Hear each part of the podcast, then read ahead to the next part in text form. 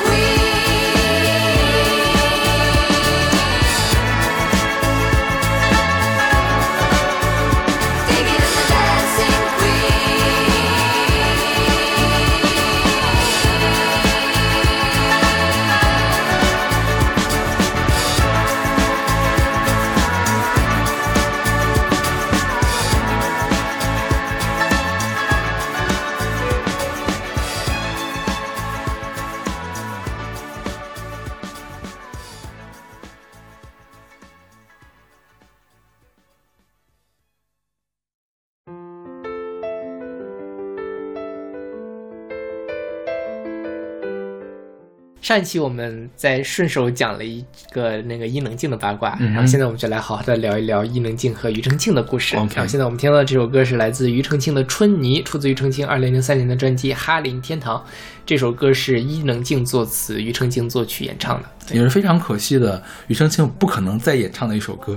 庾澄庾澄庆后来唱过，对 庾澄庾澄庆后来上综艺唱过这首歌。天哪，他是以什么心情唱的这首歌呢？可能就已经当爱已成往事了嘛。OK，对，来，反正庾澄庆现在好像也谈恋爱了，还怎么样？反正因为我觉得庾澄庆和伊能静，庾澄庆是受伤的那一个，对，是吧？对，伊能静和庾澄庆呢，反正这个故事。当年也是那种很模范婚姻的模范爱情那种感觉。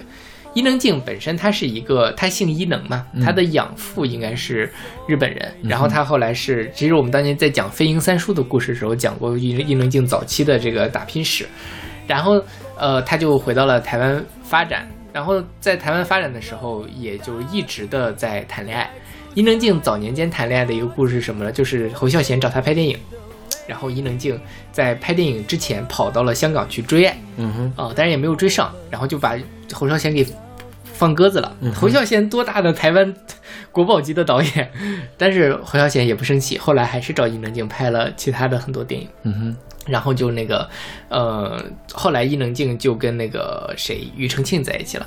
他们俩在一起的时候，其实年龄好像也是差了十几岁的，庾庾澄庆比较大，但是，呃，庾澄庆说这是他的初恋。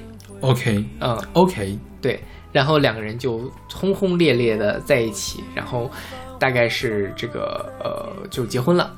后来呢，伊能静因为她是才女嘛，然后她就就出了一本书，零二年的时候出了一本散文集，叫做《生死遗言》。她在里面写了伊能静和丈夫庾澄庆相爱十年的心路历程，说这个呃有生之年，在我有生之年，我一定要比你多活一天，我会比你，我会帮你安葬，让你安心，不受失去的苦痛，然后我再陪伴你。天哪，嗯，这是这就是他们当时那种。爱情的写照嘛，就是那种轰轰烈烈的爱情。但是零五年的时候，伊能静又出了一本书，叫做《生生世世》。他说，对于爱情和婚姻有了新的感悟，觉得爱情不是一辈一辈子只能爱一个人，不一定要从一而终。每个女人都有资格寻找自己的爱情，并开玩笑称自己并不是贤妻良母，我在家里也不煮饭。然后很多人就觉得说，这个时候伊能静和庾澄庆之间可能会有一点问题。但是也都没有什么，因为也没有什么。直到零八年，爆出了一张伊能静跟黄维德的牵手照。OK，这个事情我是有印象的，因为那时候我很爱看娱乐八卦。虽然我当时不认识庾澄伊能静是谁，也不知道庾澄那个庾澄庆，也不知道那个黄维德。黄维德是谁啊？呃，你有没有看过赵薇版的《镜花烟云》？没看过。OK，所以他是演员是吧？对他演员，他是当年还比较帅的一个演员。当年他在那个《镜花烟云》里面演那个孔立夫，我觉得还是挺帅的。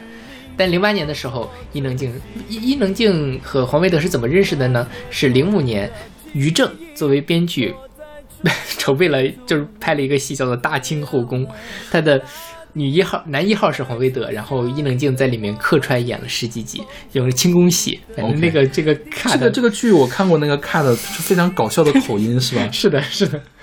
然后伊能静在里面演了一个刁蛮的角色，然后反正后来。他们就有人认为说伊能静和黄维德那时候就认识，慢慢就在一起了。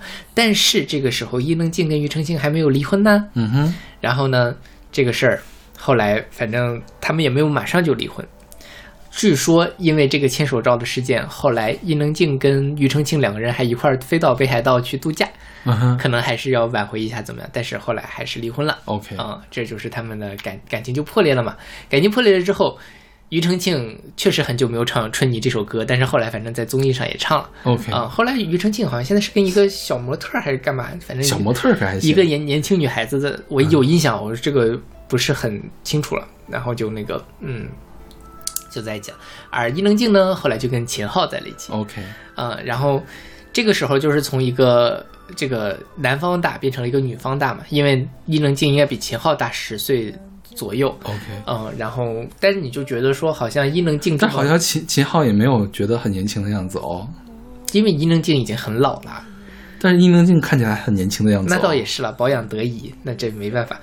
呃，伊能静的那个，大家总觉得从伊能静的过去的情史里面总结出来，就是伊能静是一个特别缺爱的人，嗯哼，所以她一定要有特别饱满的爱情，然后可能说难听点，可能就有点抓马。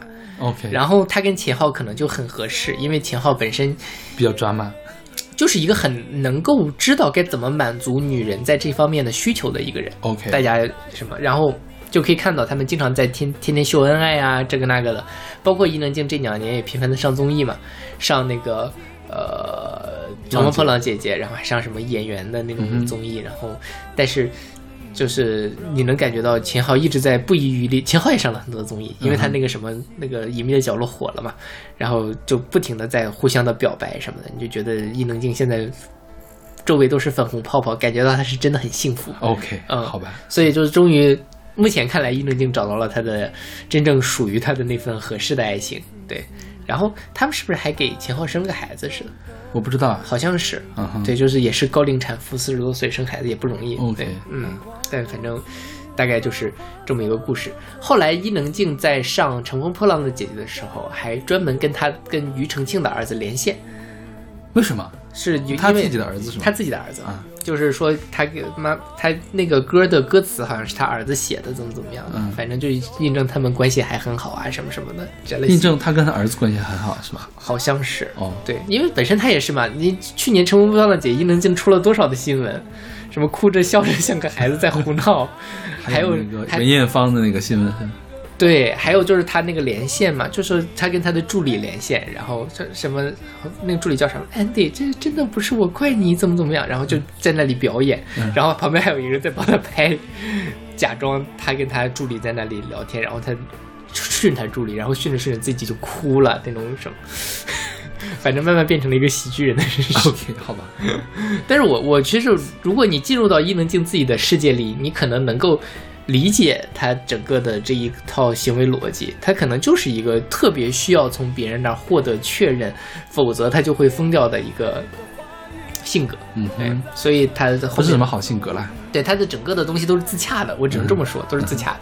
是，然后这首《春泥》其实也是呃庾澄庆的非常有代表性的一个作品了，算是庾澄庆为数不多的抒情歌里面，对出出圈的作品。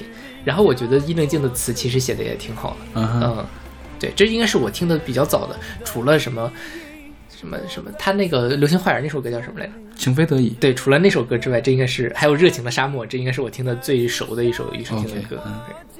这首歌，呃，出的时候零三年嘛，我刚好上高一啊。当时的电视台上就反复的放这个 MV，庾澄庆不是伊能静穿着一袭白衣，光着脚丫在那个在那个泥土上走。OK，那个他还是堤坝上、河边上在走，然后那印象特别的深刻。然后，嗯，应该是初中的时候，当时。我们地方的那种文艺台会转播台湾的《超级星期天》，嗯然后庾澄庆就是《超级星期天》的主持人。然后当时是伊能静生孩子，所以庾澄庆请假就不主持了。但是他在美国还是在哪儿？日本生孩子嘛，嗯，正好要做什么美国的外场。我记得是给那个谁，那个叫青蛙王子叫什么来着？唱那个《冬天的一把火》。那个高凌风对高凌风，高凌风当时有伴舞的 disco 女郎，那个伴唱的伴舞，然后呢要找那个伴舞，据说那个人正在美国，然后当时叫庾澄庆去拍了一段外景，然后庾澄庆一开始抱了一个孩子出来，说给大家看一下孩子，结果一撕一掀开，怎么可能把我孩子抱出来？咣当往那一扔，这是一个假的啦，然后就开始，我我印象特别深刻，那那那一段，因为就扔孩子那段。很符合庾澄庆的就是惯的那个。伊能静刚刚生孩子，他们感情最最好的时候应该是。OK，对。然后我突然又想起一个细节，当年伊能静和黄维德牵手嘛，嗯哼，两个人都死不承认，嗯哼，就是说这个就是我就是那个我不那个我我们我们没有在一起还是怎么着？伊能静这边反正也是百口莫辩了，那没办法，因为他背负最多道德压力，因为他是有妇之夫嘛。黄维德其实也是什么，他就说。是伊能静非要牵我的手，我们才牵的。然后黄维德的口碑也就一落千丈。OK，好吧。当年还挺冉冉升起的，后来也是没办法，不就跑到大陆来发展。OK，啊，他是台湾人呀。对，黄维德台湾人。对，好吧。OK，那我们来听这首来自庾澄庆的《春泥》。漫天的花雨纷乱落在耳际。你我沉默不回应，牵你的手，你却哭红了眼睛。路途漫长无止境，多想提起勇气，好好地呵护你，不让你受委屈，哭也愿意。那些痛的记忆，落在春的泥土里，滋养了大地，开出下一个花季。风中你的泪滴，滴滴落在回忆里，让我们取名叫做珍惜。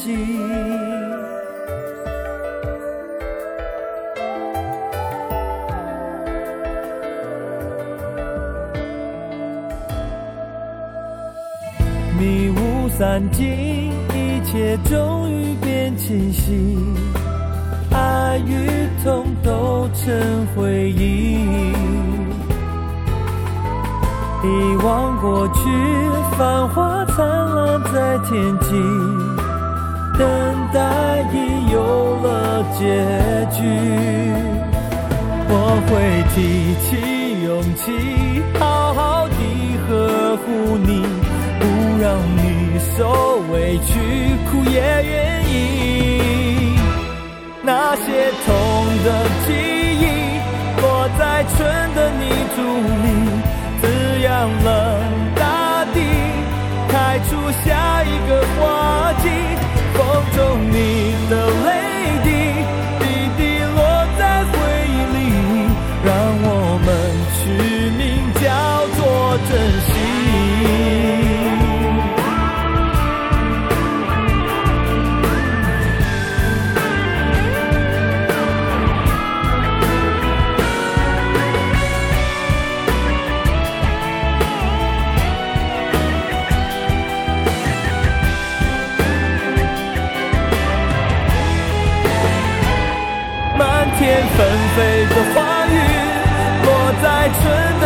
的泥土里，滋养了大地，开出下一个花季。风中你的泪滴，滴滴落在回忆里，让我们取名叫做珍惜。那些痛的记忆，落在春的泥土里，滋养了，开出下一个花季。风中你的泪滴，滴滴落在回忆里，让我们取名叫做珍惜。让我们懂得学会珍惜。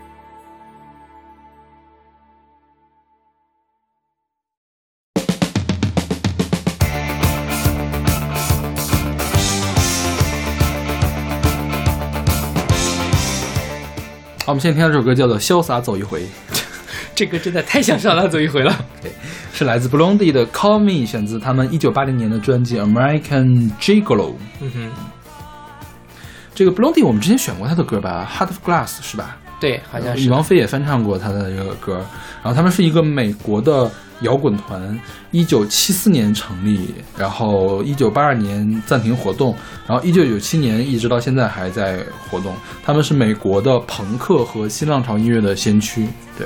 然后里面的两个核心人物，一个叫 Debbie Harry，一个叫 Christine，嗯哼，他们呢当时也是一对情侣，情侣对对。然后这个他们的感情还挺什么的，就是当时是这个男的吧，我记得好像是、嗯。他因为患了一种比较什么的什么自体免疫的皮肤病，然后就是说就是经常会有那个起泡什么的，嗯然后就反正比较严重。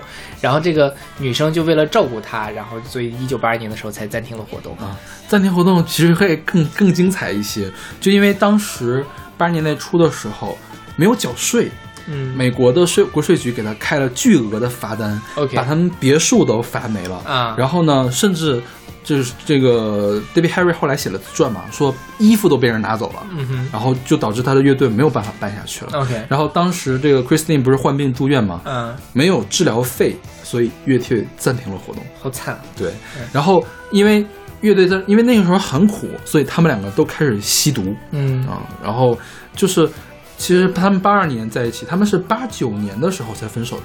对对，就是共共共同度过了一段苦日子之后分手。嗯，但是具体的原因我也没有查到是为什么。是，嗯，所以后来他们复合的时候，他们俩都在是吧？嗯，对，都在，但是呢，已经不是男女朋友关系了。对，嗯，对，嗯。然后这个 Call Me 啊，确实是很像《潇洒走一回》，对，但是呢，就是像而已，我觉得完全没有抄袭的嫌疑。应该是这个歌更早一些，呃，是更早一些。OK，但是我觉得《潇洒走一回》也没有抄袭的嫌疑，是，就只不过是撞了撞了几个音而已。对对对对对，就是是就是第一句那个拉西当然灭到是就是比较比较容易撞嘛。是的，但是它就是个音阶嘛，你就很容易撞呀。对对对，因为后面的其实就很很不像了。是是的，对。然后你看那个 Blondie 当时，她那个女主叫 Debbie Harry 嘛，她算是一个女权主义者，呃，因为她好像是安迪沃霍尔的画里面是不是还有他？啊，好像是。对，他特别有名的地方就是他那个颧骨特别的好看，嗯，就是他长得本来好看嘛，就因为他的颧骨特别的突出，然后可能才上了安迪沃沃霍尔的画。然后他这个队叫 Blondie，Blondie 金发美女在。欧美的这个文化里面就是花瓶的意思嘛，嗯，然后呢，就是一直都是当做一个花瓶的存在，但其实你去看布隆迪的歌的话，他好像又不甘心于当这样一个对花瓶，包括你就听他的演绎，他也是一种比较硬气的对朋克的感觉的嘛，对对吧？他怎么可能是当做一个花瓶任你观赏呢？是对，嗯。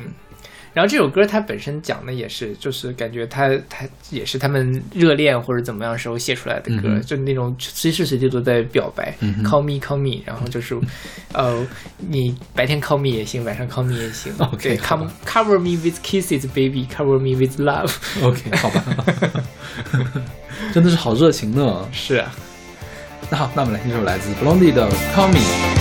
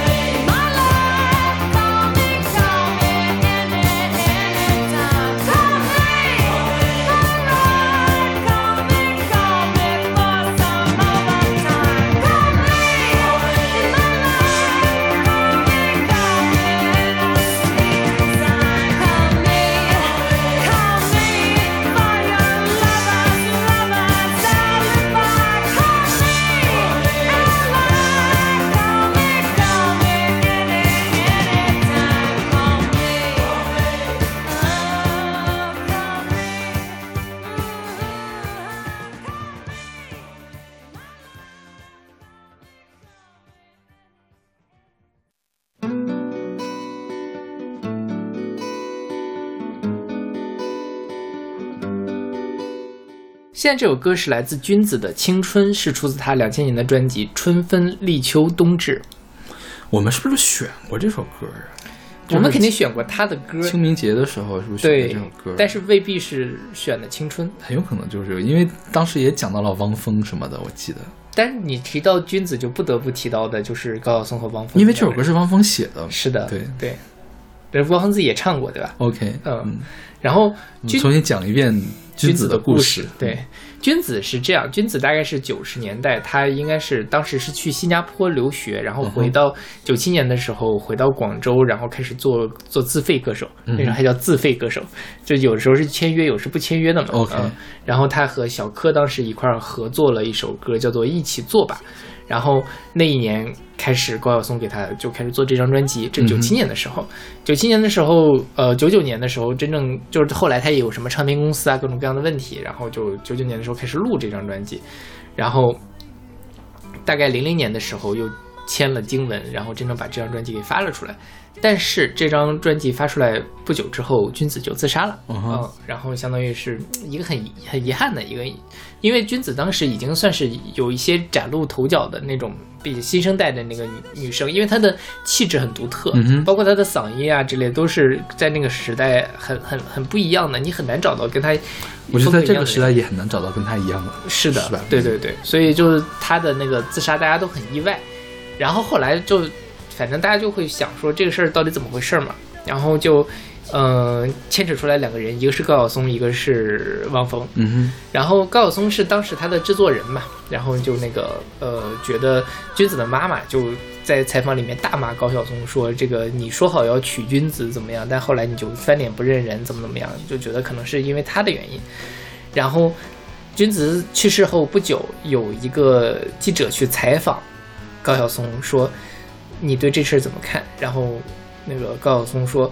我不认，我跟句子很不熟，我跟他只见过两面。高晓松说的。嗯，对，然后，然后这非常 ridiculous 的一件事情，你听我讲完你就知道怎么回事。然后我跟他也，我也没有给他写过歌啊，对啊，你可以，你应该去问问别人。然后就是这个事儿，后来告就是报道出来，大家都很生气嘛，说高晓松你怎么这样？然后高晓松过了几天说，我没有接受过任何媒体的采访。再过了一个星期，这个报纸道了歉，说我们采访的是高峰，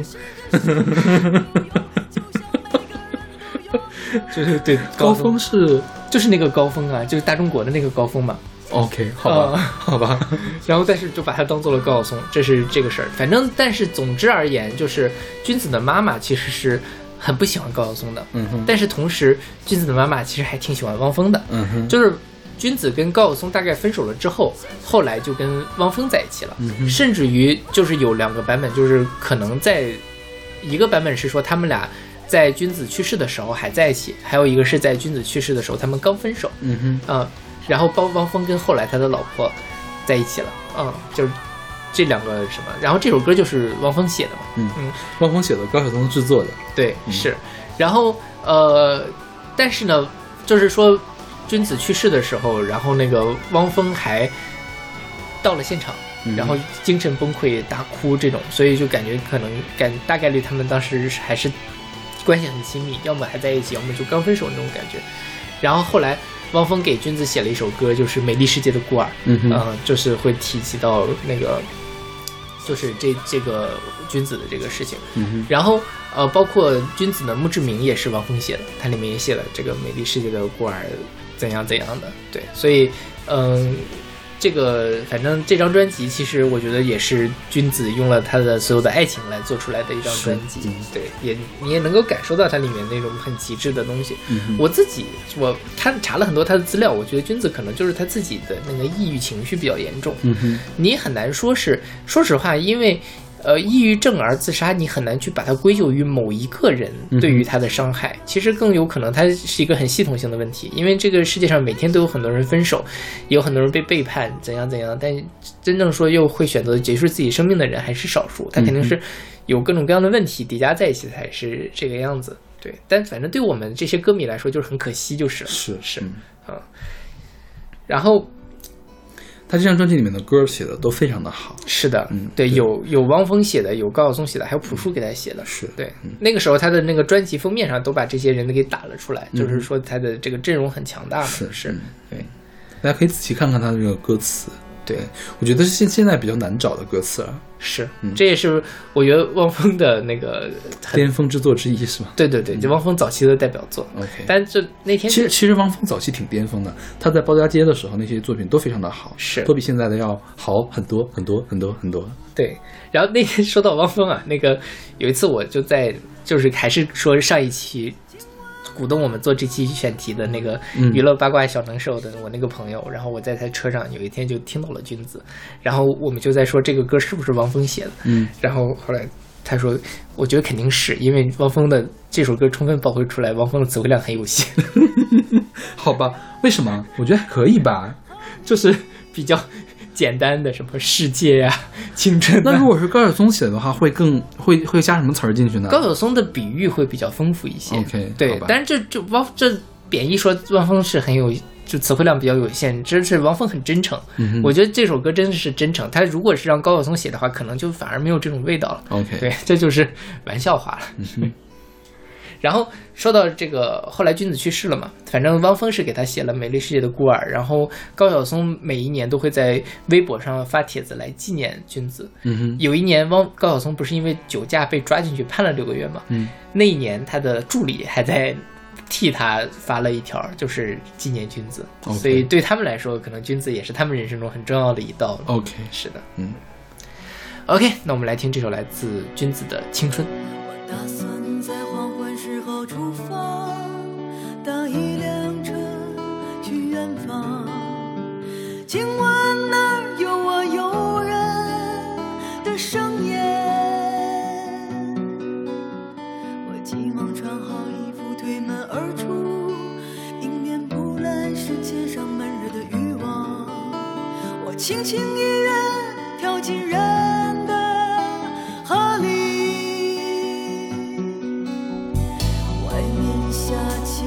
小雨，雨滴轻飘飘的，像我年轻的岁月。我脸上蒙着雨水，就像蒙着幸福。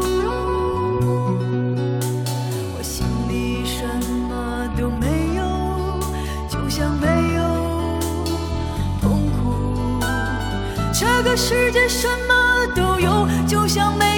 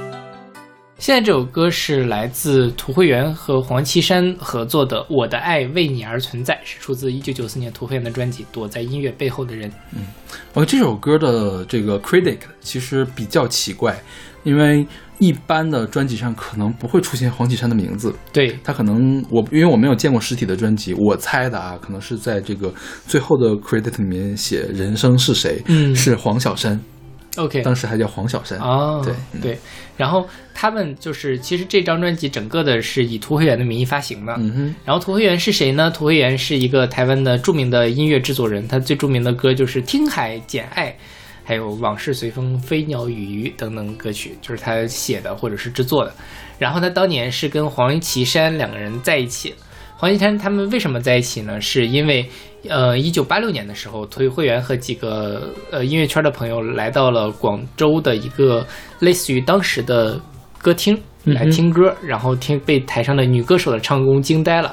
那个人就是黄绮珊。嗯哼，然后后来这个呃，黄绮珊当时是刚去广州打拼，然后呃，就是也对涂也知道涂慧源的声名嘛，两个人就在一起了。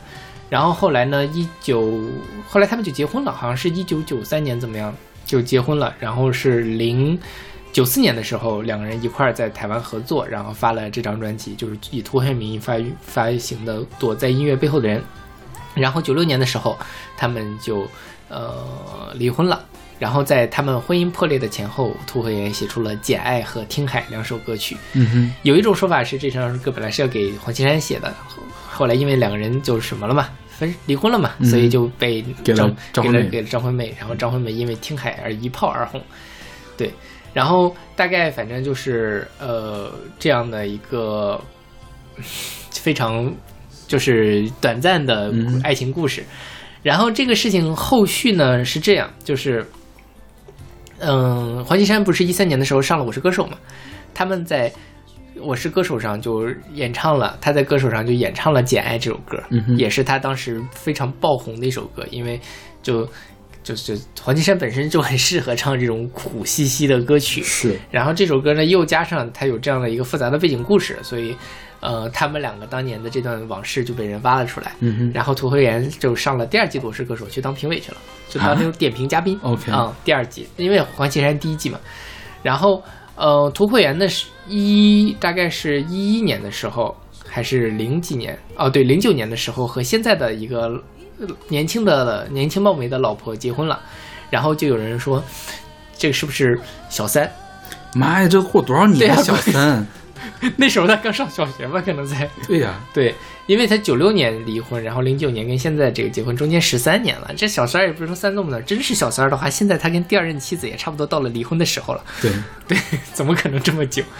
反正这就是嗯，什么当时的他们两个的一个故事。呃，后来这个就是我现在在听他这张专辑的时候，我觉得他们俩确实在某种程度上还是挺搭的。嗯，因为土慧园本身就适合写这样的苦兮兮的歌，然后很大的这种歌，很宏大的。那黄绮珊的唱功也很能驾驭得了这样的作品，嗯所以他们这张专辑，我因为之前没有听过，为了这个去你之前没听过这张专辑？我之前没有听过这张专辑 OK，我听了一下，我觉得确实，嗯，还是当年两个人在一起是有理由的。我觉得这张专辑是黄绮珊在她出《小霞》那张专辑之前最好的水准最高的，就是而且是碾压其他所有专辑水准的。是虽然说黄绮珊在零零年的时候出了那个什么《只有你》啊，是吧？嗯那那个对就是被称为那个什么，就是专业级的这种声乐教材里面会选进的那个歌，但是那个歌被他就是不是被他唱的，我觉得那歌本身就毫无感情，嗯就而且三观不正。，OK，对，然后你看他这个躲在音乐背后的人，我觉得是，你看九四年，那可是九四年，在那个年代，我觉得是呃理念也足够新，制作也足够精良，唱的也好，写的也好的一张专辑。是的，就很可惜没有红。对对对对，因为他那张专辑的封面是两个剪影，一架钢一架弹钢琴的人，然后还有一个唱歌的女女人。对，是剪影，就是黄绮珊没有出现，涂慧源也没有出现，他们两个都是躲在音乐背后的人。OK，对，嗯嗯，对。其实我觉得黄绮珊比较可惜，就是她的外形就是太不对大大众的审美了。对对对。然后这个其实为其实。对他是很大的一个阻碍，相当于是是的。这个我觉得并不是他的错，但是会真的是阻碍他的发展。是对，所以就我觉得也是黄绮珊是直到一三年上《我是歌手》之后，大家才意识到歌坛有这么一号人。是对，但其实他真的是很很很老资格，然后也有过很优秀的作品。对，其实这张专辑本身，邵老师也选了一首歌，嗯，是那个什么中国城，对，那歌就显得 有趣。不是那歌，我觉得是非常的新潮。你跟他，你跟我说这是二零零五年或者二零一五年的歌，我觉得也是合理的。对对对对，就是你看他在九四年的时候做成那样的东西，就黄绮珊，他如果有很好的制作人去调教他的话，他是可以做出来很好的东西的。是，但是就是像很多人评价的那样，黄绮珊本人的机能很强，唱功很好，但是其实我觉得在音乐审美这方面会差一点。对，所以才需要好的制作人去帮他一把。所以他有过很好很好的，比如说像小霞那张，也是非常好的那个对对对，秦思峰给他做嘛。是的，对，但也有一些非常糟糕的。对，就是之前他在那个零几年的时候发过一张翻唱专辑，叫什么来着？什么亚洲第一女生女女生？对对对，翻唱了什么晴天呀，还是翻唱翻唱了心情啊？我忘了，翻周杰伦的歌。哎，就是没法听。估计他自己都想把自己给拉黑掉。这样吧，我没有听，太难听了，简直是。听一下。OK，那我们来听这首来自涂黑源和黄绮珊合作的《我的爱为你而存在》。心，一刻都不休息，仿佛这样就。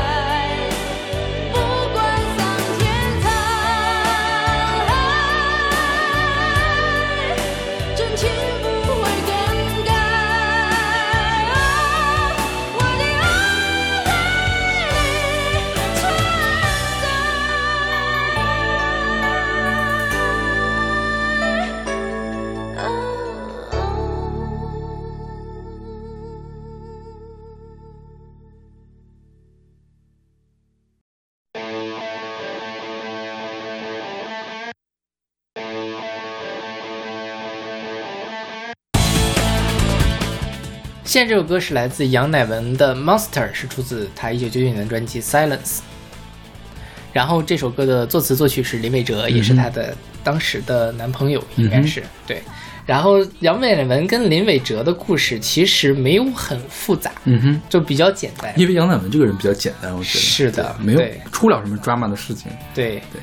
然后我这新闻报道也比较少，我翻到了是什么一一年的时候，豆瓣有个小组的一个帖子，大概有三四页，我把那三四页都看完了。就从，因为他很喜欢杨乃文，那时候杨乃文其实我觉得可能是比较低谷一段时间，没有什么声量，然后他就在那跟大家安利，然后就扯出来很多，比如说杨乃文跟林伟哲之类的一些事情，然后杨乃文其实。本身胆子很小啊，什么什么的，然后跟各个歌坛里面大家都关系很铁，这种。OK，嗯，然后大概就是说杨乃文他早年间就是就那就是大概在他出第一张、第二张专辑的时候跟林伟哲在一起，然后在一起了大概三年左右，后来。呃，杨乃文大概是发《女爵》那张专辑的时候，又有一首歌是跟那个林伟哲对哦，后来他是那时候要开演唱会，嗯，请杨林伟哲来当自己的音乐总监，然后两个人就一块去接受采访。平时总是酷酷模样的杨乃文很少谈论自己的感情生活，但是他那天非常的。那个就是就是问说，请来了昔日的情人林伟哲来担任音乐总监，不尴尬吗？杨乃文表示，一路走来，林伟哲最了解他，合作起来一点也不尴尬。然后，呃，在接受访问的时候，杨乃文也大谈情史，题目杨乃文大谈情史，林伟林伟哲旁边十分尴尬。嗯，就是说他第一个男朋友是黄立行，但两个人只交往了两个多星期，然后和梁林伟哲竟什么什么什么跟谁黄立行？对。那个黄立行是吗？对啊，我觉得，我觉得他们俩是搭得上的吗？我觉得可以啊，但是感觉是不是会马上吵架，然后互相扯头发分手的那种。但黄黄立行没有头发的算。嗯，杨乃文也不会跟人扯头发吧？我觉得杨乃文就直接啪一大耳刮子，然后我觉得杨乃文不会大耳刮，杨乃文会直接转身就走。嗯，杨乃文不会有任何抓马的戏份在里面。对，是。然后说跟林伟哲在一起了三年。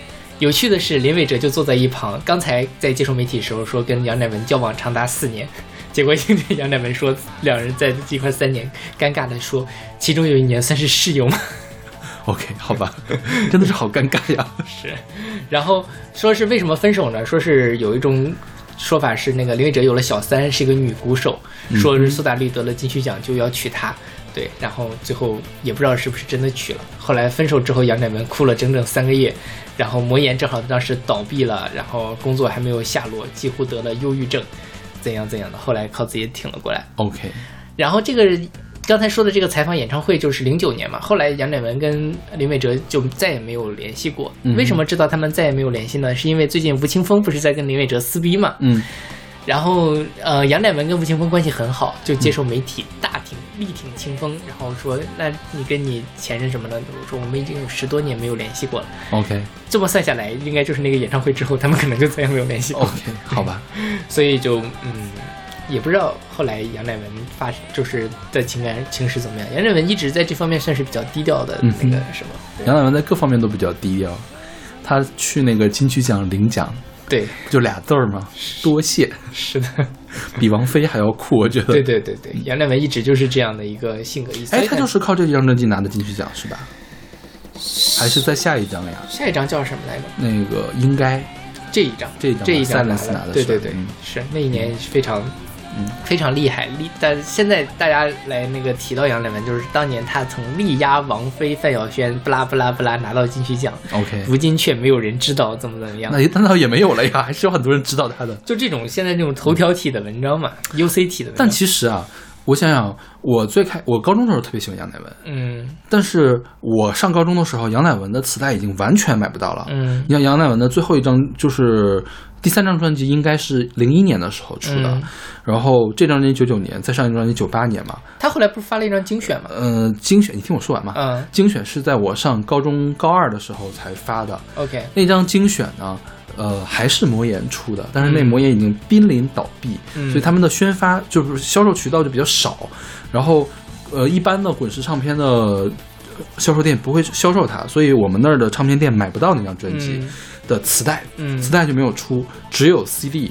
我还是去了我们大概能有几公里之外的另外一个学校的门口的音像店买到了他的这个磁带 CD。OK 没有磁带，就没有、啊没有磁带。OK，然后呢，CD 里面一张杨乃文的正脸都没有，所以我直到上大学都不知道杨乃文长什么样子。我记得那张专辑的封面是一个插画式的杨乃文，对对对，里面所有的东西都是插画。嗯然后我一直都不知道杨乃文长什么样子。OK 然后唯一一张杨乃文小小的照片是什么呢？我听杨乃文的这首歌也是 Silence 里面这首歌，是张震岳给他写那个我要我给的爱，我要的爱，你给的爱，你要的爱，我总是分不清，反正我给的爱是吧？你给的爱，再要要不回来，我给的爱，我给爱我给的爱，我得给爱，对，总是分不清叫什么啊？我给的爱。然后呢，它上面有 Silence 的那个小封面，嗯就是小小的那一块儿，因为它是 Now 的那个精选嘛，嗯就有一个专辑的封面特别的小，大概是长那个样子。我，然后你那时候也没有网络，嗯电视上也没有杨乃文，然后那个精选集一点水花都没有，嗯然后真的就是追星追得很惨。是啊然后我当时就是一直想找到杨乃文的磁带，我去跟我们门口的音像店老板去聊，去跟我们另外挺远的一个学校的门口的音像店老板去聊。他说：“哎呀，当年九八九七年星星堆满天，大家都会唱，现在找不到了。”对，杨乃文女爵那张什么时候发的？女爵是零六年才发的，你上大学我上大学了。对 OK 但是其实我觉得女爵就没有原来的好听。那当然是的，然后我第一张精选的时候，那因为那张专辑那张 CD 我回家就要听，回家就要听，嗯然后那平时那个那页看了无数遍，百分之九十的歌都是林伟哲作词、作曲、编曲。嗯对。对对，那是他们爱情的结晶。是是是，对。啊，当然还有什么陈陈绮贞给他给他做的曲，啊对。李宇环给他做的曲，是。然后这首歌是在另外一张专辑里面我买到了，是魔岩的校园演唱会，嗯。呃，有杨乃文、李宇环、陈绮贞、顺子和莫文蔚。哦，我知道那个。对对啊，我然后这时候还没有发《Silence》这张专辑呢，是在《Silence》之前，嗯他唱的是 demo 版里面的英文歌词 OK Monster，啊特别的难听。我总觉得那个英文怪怪的，尤其是杨乃文的现场吧，嗯真的是比较一般。是说实话，真的是比较一般，因为导致我一直都很不喜欢 Monster 这首这个这个专辑，呃，这是这首歌。嗯啊，我想起来了，后来我买到了这辆，我买了 CD，又买到了磁带。嗯我是托我门口那个音像店老板千方百计帮我要到了两盘这个磁带卖给我的。嗯哦我我买到了磁带，然后结果后来就天天在那个复读机里面啊，不是复读机，那我买了随身听了，买了一个松下不到一百块钱那个一百多块钱的那个随身听，天天在听。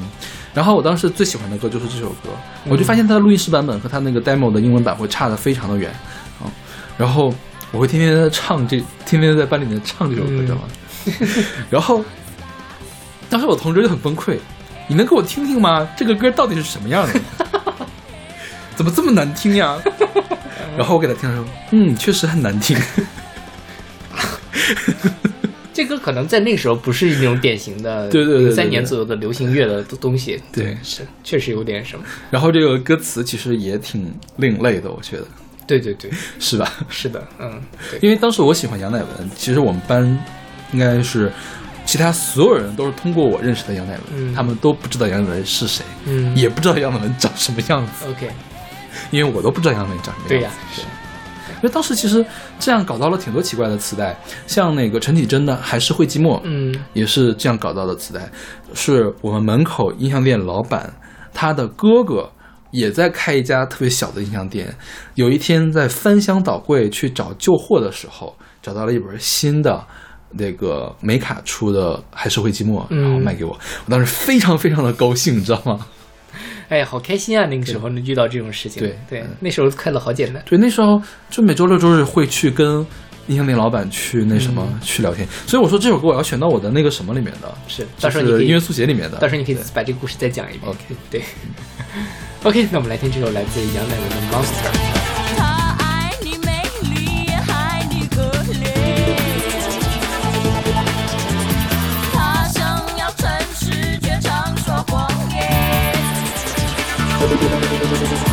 他把你解放，只为他狂野。他让你为他彻底的改变。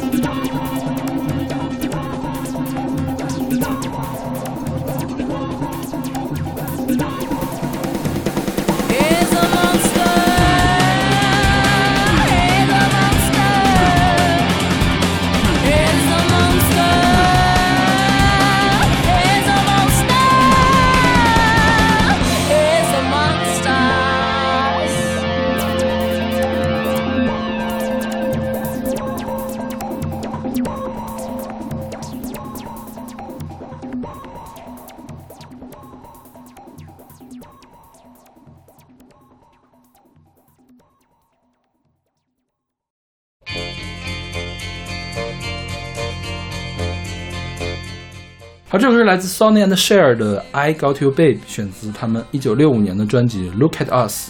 这个 share 就是雪儿奶奶是吧？嗯，对嗯，Cher 是被称为 Goddess of Pop 流行女神啊，她是连续四个十年都有 Billboard 的冠军单曲的歌手唯一一个。嗯啊然后连续四个十年，这个事儿就很可怕了，你知道吗？从六几年到九几年，六七八九嘛，四个十年都有。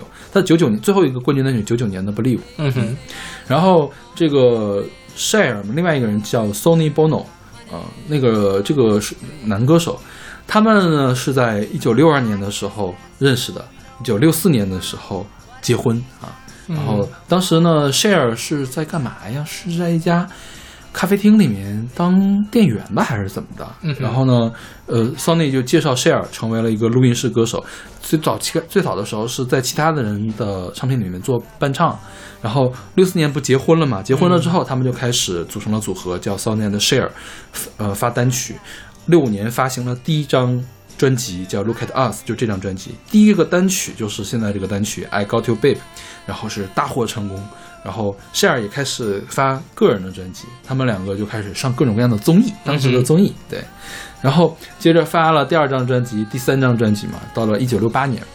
一九六八年的时候，那个时候什么东西正火呀？Papas 的 Mamas 正火，嗯妈妈桑的 Papas 正火。什么呢？嬉皮士、迷幻摇滚和毒品。他们的歌就太正了，嗯就是完全不提这样的事情，所以他们这个事业就发展就开始停滞下来，所以他们就开始试图往综艺圈发展。嗯哼，然后六九年的时候生了一个孩子，七零年的时候开始做他们的第一档综艺，叫做《The Nitty Gritty Hour》，是一个喜剧综艺。嗯哼就是那个年代的喜剧综艺，就是会演情景剧，嗯大家都演情景剧嘛。然后七一年又做了另外一个叫做 Sony and Share Comedy Hour，对这个大获成功，拿了十五项艾美奖提名。，OK，然后呢，就因为这个音乐这个喜剧做得好嘛，所以他的音乐生涯也开始复苏了。但是，一九七一年做第一季嘛，一九七三年第三季的时候，二人的关系就开始破裂了。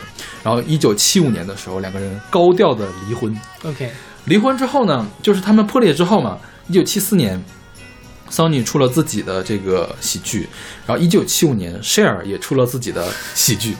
一九七六年的时候，两个人和解了，但是呢，虽然是和解，但是不以恋人的形式出现了。据说两个人就是第一集又重新又重新做那个 Sony 的 share Show 嘛，嗯就是第一集的时候两个人握了一下手，嗯说算是和解。然后，但是那个时候收视率就不好了，所以七七年的时候就彻底的结束了，然后两个人算彻底的分手了。嗯然后他们后来这个 Sonny Bono 在进入政界了，成为了美国众议院的议员。对然后九八年的时候因为滑雪事故去世。然后 Cher Cher 更在演艺圈那边更厉害，Cher 在八十年代末拿到了奥斯卡最佳女演员，应该是叫什么那个 Moon Moonseeker 吧，嗯是一个电影。那我电影我还看了，有一个爱情喜剧，就讲他们家的这个家族会就是满月之际嗯就会发春，就说难听点发春嘛，但是就会说好听点就是会有一些浪漫的奇遇这种。OK，尼古拉斯凯奇的男男主角，Cher 是女主角，拿了最佳奥斯卡女女女主角。对，然后一九八七年是他们两个人最后一次同台演出。然后因为 Bono 后来加入了政界嘛，他开始写自传，他的自传还被改编为电视电影，然后就讲述他们离婚期间的这个。故事，OK，对，然后他们的母带也是在零八年的环球工作室大火的时候都丢失了。刚才你说这个他们俩离婚嘛嗯？Share 离婚五天之后就跟另外一个人闪电结婚。OK，对，这个我没有我没有注意。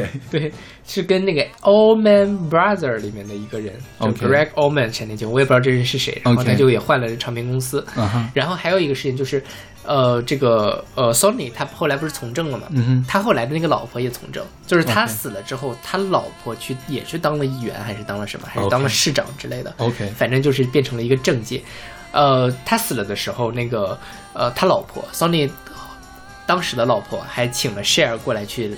知道词，OK，对，反正关系其实也没有很僵，应该是对对对对，是，毕竟后来还能和解，一块儿做喜剧呢。是呀，做喜剧，我觉得这东西要是搞僵了，真是没法做得下来。怎么做呀？那玩意儿，对，是吧？唱唱歌，我觉得唱一首歌还可以，就貌合神离的唱歌，反正你唱你的，我唱我的，没关系。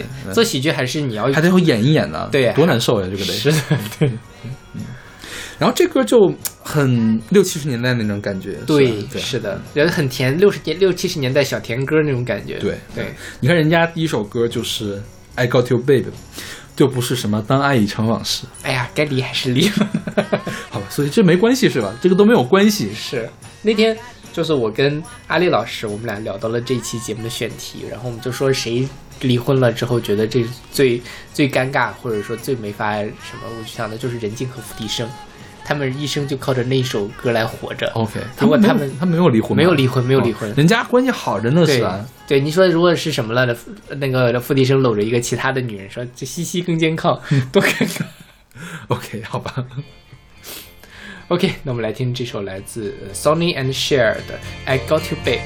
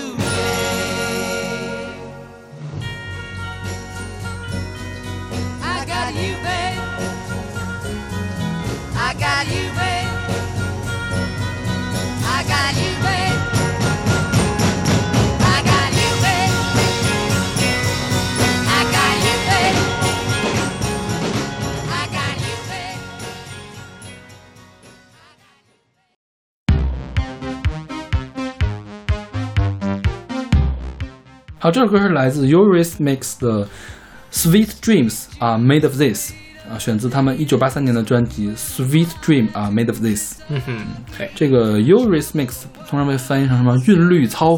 对，对，它是一个英国的流行二人组，他们是做这个合成器流行乐、新浪潮和舞曲摇滚的，八十年代非常的火。啊是对，然后它里面的两个人呢，一个是 Annie Lennox，我们选过很多次他们的歌了，对，然后还有一个是 Dave Stewart 啊，这个男歌手。然后呢，其实这个事儿是我搞错了，我一直以为他们两个在做这个韵律操的时候是一对儿，嗯哼，但是后来一查才发现，他们在做这个韵律操之前就已经分手了，所以他们俩在一起过，在一起过。然后分开了，然后做了组合。对，而且做得非常成功。对，所以他们最后分手，他们最后这个团体解散，并不是因为两个人的感情不和，嗯而是因为他们的理念不合。OK，做的对，嗯、他们在八七年的时候拿到过格莱美的最佳摇滚组合，拿过一个格莱美奖。但是后来安妮·德莱克斯应该拿过拿过奥斯卡的最佳歌曲，他给《指环王》做的那个插曲。嗯哼，然后，呃，格莱美拿没拿我有点忘了，反正全音乐奖应该是拿过很多。OK 八十年代就开始拿，他应该是。他们两个呢是七五年的时候在一家餐馆里面结识的，然后七六年呢他们两个人都加入了一个朋克乐队，叫做 Catch，、然后呃七七年这个乐队就更名叫做 The Tourists，那个时候两个人开始谈恋爱。谈恋爱呢，这个乐队做的很成功，但是呢，他们两个人的这个音乐理念就跟乐队的这个核心人物叫 Pete Combs 的关系就不好，就不一样嘛，核核心理念不一样。他们两个人觉得就是想做一些实验性的东西，嗯想往里面加电子音乐和前卫音乐的元素，但是这个原来是个朋克乐队嘛，他不想加这些东西。然后后来他们两个去一家这个澳大利亚的酒店里面去呃旅行的时候，就说这就是闲着没事儿带了那个便携式的呃合成器过去谈一谈说，那不行，我们两个组个队吧，我们两个说的算，然后就组了这个队。但是这个时候两个人已经分手了，OK，也不知道为什么要去澳大利亚去旅游去。是我记得好像这个男的在组这个的时候已经结婚了。他嗯八八十年代初的时候，这男的就已经结婚了，但反正后来他又离婚又结婚了，这个事儿我就很复杂。嗯对，然后他们八一年就发了第一张专辑，叫做《In the Garden》。In the Garden》这首这张专辑在商业上并不成功，就是比原来他那个 The Tourist 要差得远，所以两个人就很崩溃。嗯然后这个 Lennox 真的就精神崩溃过一次，然后这个 Starwart 他那个因为压力工作压力特别大，让他肺得了肺病，还住院了一段时间。然后直到第二张专辑，就是我们现在听到《Sweet Dream》这张专辑，他才大获成功。然后当时还确立下了这个 Lennox 的这个视觉的这个效果，就是他那个短发的这种形象，对非常干练的这种形象。然后他的音乐录影带也是花了大大大力气去拍的。然后同年十一月就发了第三张专辑，叫《Touch》，就变得呃，就比这张专辑做的还要好。然后里面有首歌叫《Here Comes the Rain Again》，我们在讲雨那一期的时候应该是选过的。